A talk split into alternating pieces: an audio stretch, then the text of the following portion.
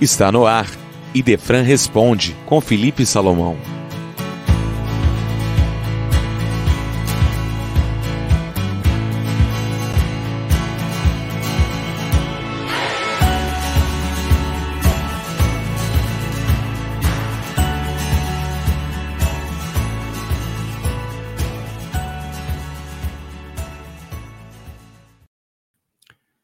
Prezados ouvintes, que a paz de Jesus permaneça em seus lares. O Birajara Pinheiro faz as seguintes ponderações. Há dois anos mudei com minha família para uma residência alugada. Desde então, todos nós ouvimos barulhos, gemidos, vozes.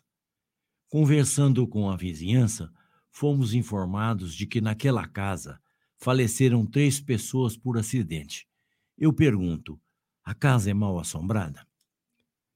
Prezado Birajara, a doutrina espírita nos orienta que a morte não acaba com a vida. Que quando nós desencarnamos, nós vamos viver num estágio espiritual de uma vibração diferente da matéria, porém somos nós mesmos. Continuamos nossa experiência evolutiva, passando agora para um estágio vibracional diferente do estágio material. Portanto, pelo ensino da doutrina espírita, nós aprendemos que a vida não acaba no túmulo. o túmulo é uma passagem para a continuidade da vida, agora na vibração espiritual. Então é muito provável que o que esteja acontecendo na sua residência é que os espíritos que estão lá produzindo barulhos, vozes, gemidos, não saibam que desencarnaram porque vendo-se no plano espiritual com as mesmas características que possuíam quando vivendo na matéria, eles pensam que estão na matéria e continuam agindo como se vivessem na matéria. E aí querem é, agir como se ainda pudesse influenciar a matéria. Portanto, o acontecimento se dá por eles desconhecerem que já não pertencem mais ao mundo dos encarnados, ao mundo daqueles que nós chamamos vivos. Mas que a doutrina espírita explica que vivos somos todos nós, em dimensões diferentes. Então, por não saberem que estão desencarnados, continuam ligados àquela, àquela casa, continuam ligados ao ambiente espiritual. Desculpe, continuam ligados ao ambiente material onde viveram, pensando que ainda estão na vida material. Esse é o caso mais comum e cabe dizer a você que entre os seus familiares ou entre algumas pessoas próximas ao local, há sem dúvida um médium que fornece os fluidos necessários para que os espíritos possam se manifestar.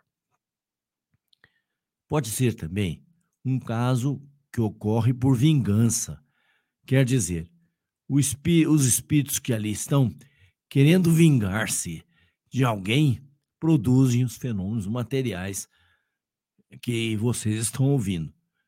Isso não quer dizer que seja o caso, mas é uma possibilidade.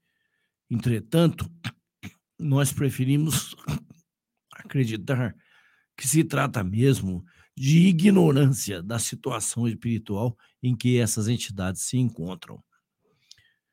Portanto, é mais, mais uma, uma perturbação proveniente do não saber o estado em que se encontram e que, já estando no mundo espiritual, podem caminhar para uma outra situação, para um outro estágio evolutivo.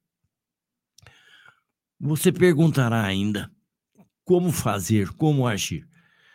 Então, nós precisamos, quando acontecem esses fenômenos, de muita oração. E aqui a doutrina espírita entra com a orientação de que devemos fazer, pelo menos uma vez por semana, o culto do evangelho no lar. O que, que é isso? É uma oração em família. Reunir-se sempre no mesmo dia, no mesmo horário, para a leitura de uma página do Novo Testamento. Se a família não é espírita, se é de outra denominação religiosa, Pegue o, velho, o Novo Testamento, faça uma leitura das palavras de Jesus e ore em voz alta. Peça por aqueles espíritos que estão ali ainda presos àquela residência. E a oração em família traz luzes para o ambiente, afastando as entidades que nos queiram per perturbar. E também mudança de hábitos, como boas leituras, não nos apegarmos a programas de televisão perturbadores, com noticiário pesado e, sobretudo, com programas de apresentação pornográfica, porque isso atrai as entidades negativas que querem nos perturbar e encontram com isso ambiente necessário, indispensável para elas agirem. Então, a oração, lembrar desses espíritos sempre com a, com a vibração de paz, de carinho, e pedir aos mentores espirituais que as conduzam, ou os, os conduzam, os espíritos, para uma orientação melhor no plano espiritual, afastando as demais perturbações. Então, veja: oração, pensamentos positivos, harmonia familiar, prática da caridade. Toda vez que vocês puderem e, e conseguirem realizar algum ato de caridade, fazer em nome desses espíritos, mesmo não sabendo o nome deles, mas dizendo sempre que todos os benefícios oriundos daquela atitude se revertam em favor da paz desses espíritos, do esclarecimento desses espíritos, para que eles possam ser direcionados para outras regiões. Esse foi Idefran Responde, com Felipe Salomão.